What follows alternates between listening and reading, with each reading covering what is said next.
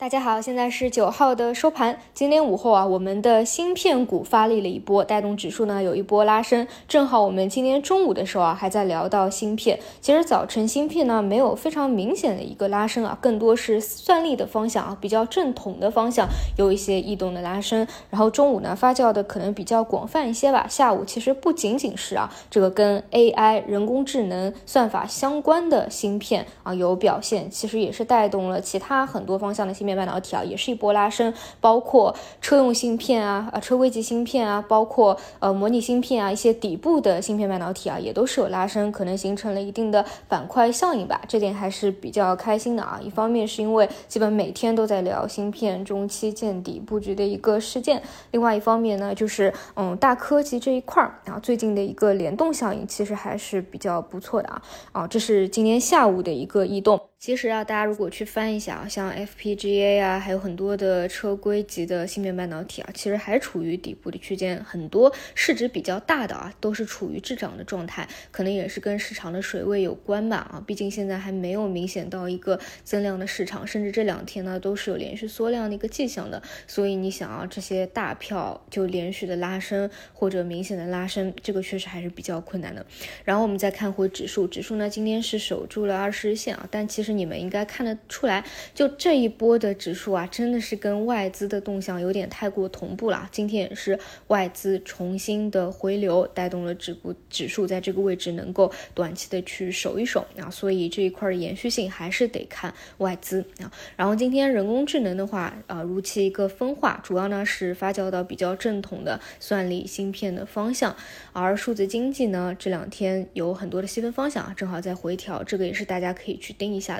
然后再来说一些更加宏观的啊，其实很多人会问啊，像人工智能啊，最近那么火爆，那么今年的主线就是人工智能了嘛？这一点你们可以去回顾一下去年，去年是不是板块轮动的速度相当之快啊？又是资源类的啊，化工类的，还有呢就是风光储走过一波大的主升，还有呢数字经济啊，去年的年头和年尾都是概念股拉升了一波，还有呢就是新能源的新技术，基本每个月啊在后半年。都在持续的活跃，走出了无数的大牛股来，而且年度的一个涨幅靠明派前。考前的都是这些新技术啊，所以你会发现轮动的速度相当之快啊，包括后面因为开放了嘛，所以开放线啊、消费线、新冠药线也都起来了。如果你死认为今年一年只有一个主线的话，那你可能就跟不上我们 A 股轮动速度这么快的一个节奏了啊。所以不要去在当下啊在炒这个，你就觉得啊今年的主线全部都是它了，这样你会非常的被动。我们还是要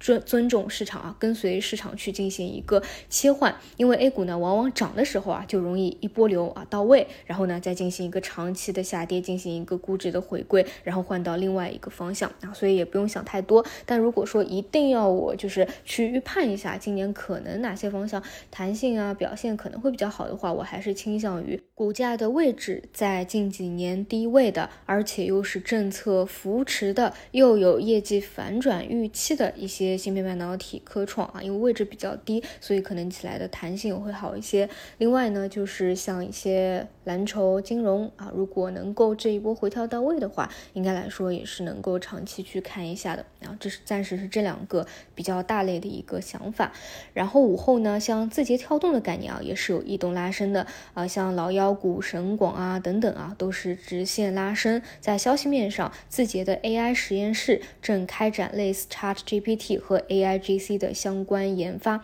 啊，所以你们会发现最近。A I G C 啊，这个 Chat G P T 啊，这个消息确实是太多了，这也是为什么我认为人工智能短期应该不会结束，只会扩散的一个原因啊。那这里如果大家要挖掘的话，要么是一些比较正宗的相关的芯片啊，我觉得还可以看一下，偏向于低位。另外呢，就是跟这些大厂有正宗合作的啊，之前是跟百度合作嘛，现在像字节啊，包括腾讯啊等等啊，这些正宗的标的还是可以去挖掘一下的。所以总结来说啊，目前的市场还是围绕着新兴产业在去做趋势轮动啊，要么是积极的参与这些概念题材的轮动当中，要么呢就是对于一些手里有的长线标的啊能够去守好。以上就是今天的收盘内容，我们就明天再见。